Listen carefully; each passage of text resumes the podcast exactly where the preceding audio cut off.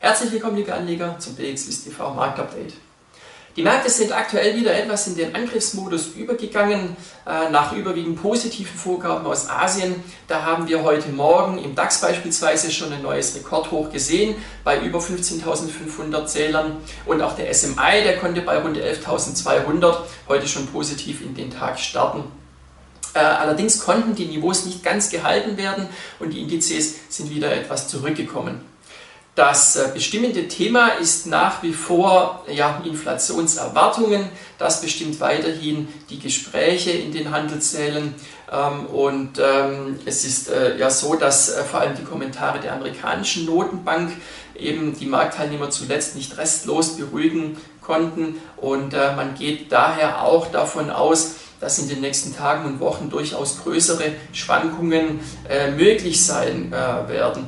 Und ähm, man ist auch gespannt darauf, wie die nächsten Konjunkturdaten dann, beispielsweise jetzt am Donnerstag der Arbeitsmarktbericht, äh, wie der dann vom Markt aufgenommen und interpretiert wird. Bei positiven Impulsen, da ist dann auch selbstverständlich wieder ein neues SMI Allzeithoch ein Thema.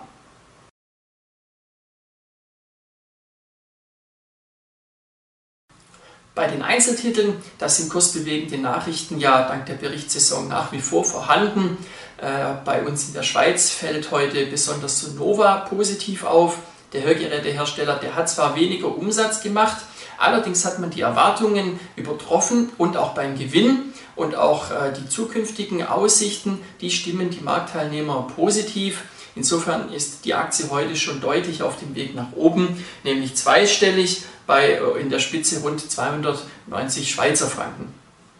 Anders ergeht es den Anteilsschein von Vodafone. Der Telekommunikationskonzern hat gemeldet, dass man eben pandemiebedingt aufgrund geringerer Reisetätigkeit ja auf wichtige Roaming-Einnahmen nun äh, verzichten muss und man hat auch weniger Mobilgeräte verkauft. Die Anleger reagieren enttäuscht und drücken den Verkaufsknopf, was der Aktie rund 6 bis 7 Prozent Verlust einbrockt. Im weiteren Wochenverlauf, da stehen dann unter anderem auch noch einige prominente US-Titel auf der Berichtsliste. Das sind beispielsweise Home Depot, Walmart oder auch Cisco.